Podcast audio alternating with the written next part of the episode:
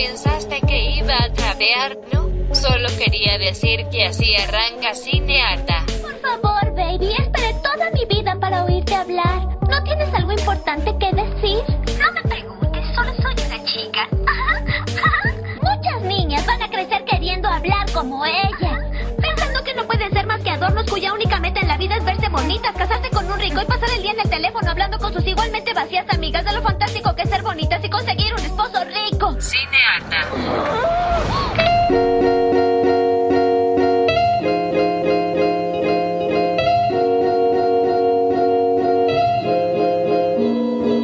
Aló, aló, aló. Mi nombre es Vito Andrada Y yo soy Natalia Ábalos. y esto es Cinearta. Hoy les voy a recomendar una peli que siempre me salvó cuando lo necesité. Una película que no me canso de ver. Realmente siento mucho amor por esta película. Como la siento súper personal. Siento que es, una muy buena película. A pesar de que tal vez no es tan buena película. Como esas películas que se transforman en buenas películas simplemente porque las amas. Y estoy hablando de la película Mamma Mía. Sí, es un musical que ya yo también vi el musical acá en el teatro y también lloré. Lloro mucho con esta película en una escena particular. Eh, es una película, supongo que la deben conocer todos o deberían conocerla. Eh, Meryl Streep, Amanda Seyfried, Pierce Brosnan, Christine Baranski, Julie Walters, Colin Firth, Stellan Skarsgård. O sea, ¿qué más querés? real. Es una... eh, me gusta mucho en realidad la relación que tienen Meryl Streep con su hija Amanda Seyfried, Donna con Sophie. eh, me emociona mucho, es eh, no sé por qué, pero siento que es re genuina como sus actuaciones, a pesar de que Amanda Seyfried la quiero un montón, pero a veces no es tan buena actriz como desearíamos.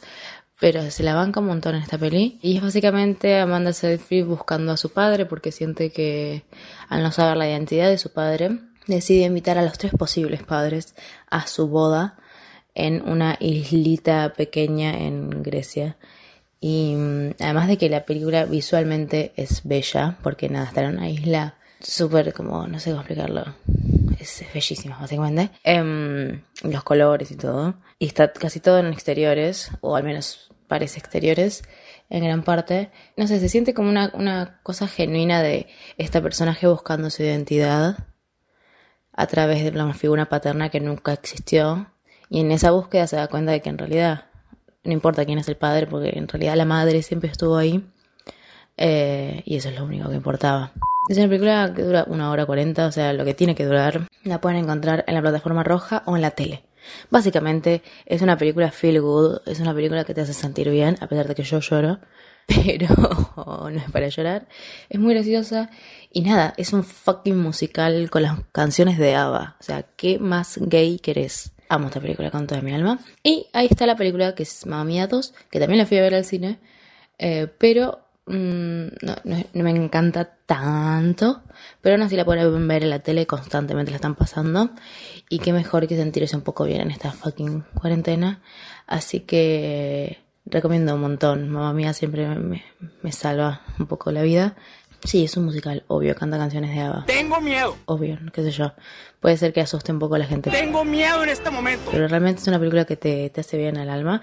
Y si sabes, tipo, tres canciones de ABBA, ya estás. Y además Meryl Streep cantando y bailando. Y siendo una mujer fuerte e independiente que no necesita ningún hombre, excepto tal vez a Pierce Brosnan. Me parece hermosa esta película. No entiendo por qué nadie la vería. Tienen que ver, mamá mía. Es en serio y es una orden.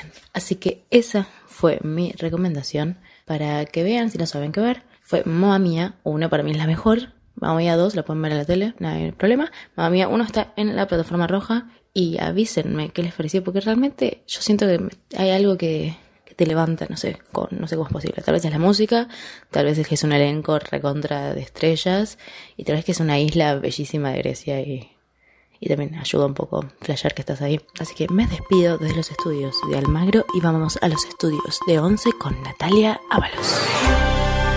Muchísimas gracias, Vi, acá desde nuestros estudios en el glorioso barrio del Once. Mamma mía, con la recomendación que les traigo hoy pensarán que decidimos conscientemente hablar de maternidad todo este episodio. Sepan que no fue algo planeado, pero con Vi somos así de grosas, no sale solo. Real.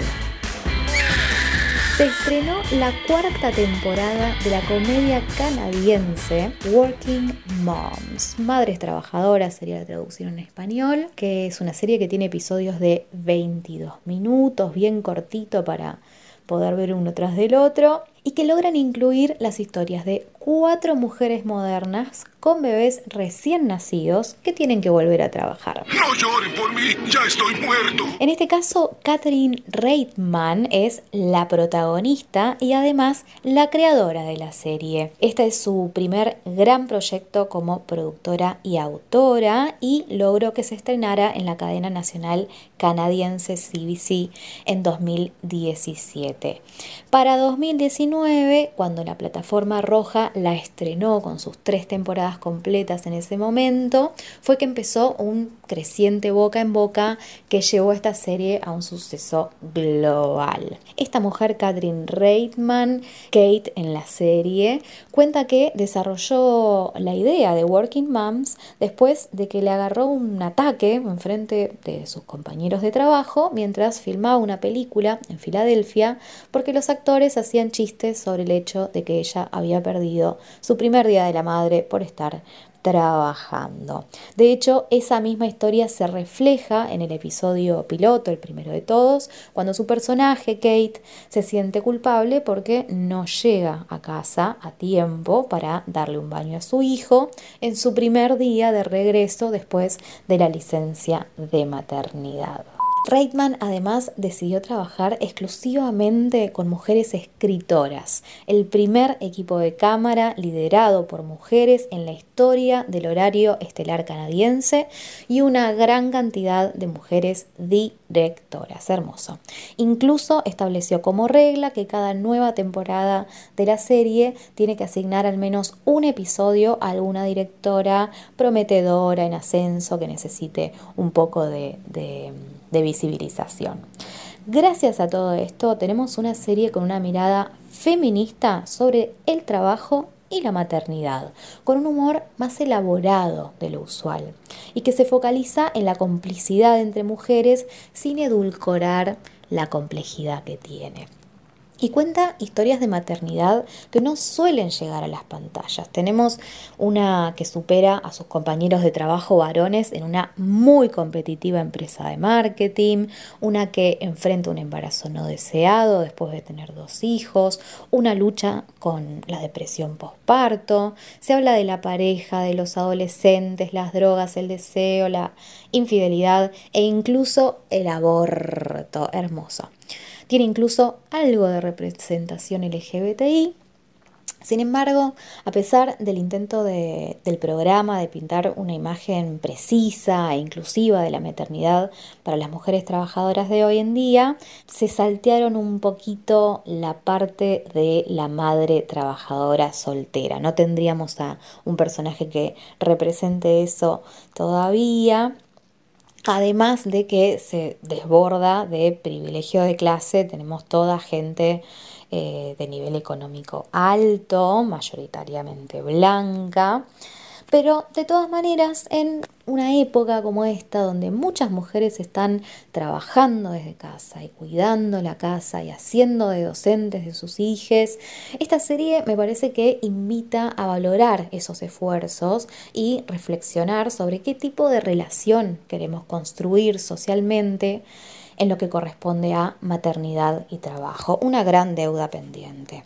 Para mí, que no tengo hijes, pero estoy dando una mano con las tareas de cuidado de mis sobrines y también para quienes como yo no están tan seguros de tener hijes, esta serie nos puede servir como el mejor anticonceptivo, eso seguro, y aún así entretenernos con muchísimo humor.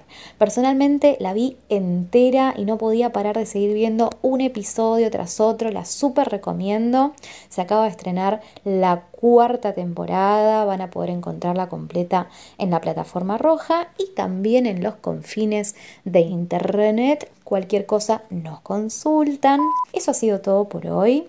Agradecemos a la China Maldonado por la edición, a Facundo Tapia por la producción. Cinearta es una producción de Cigaberto.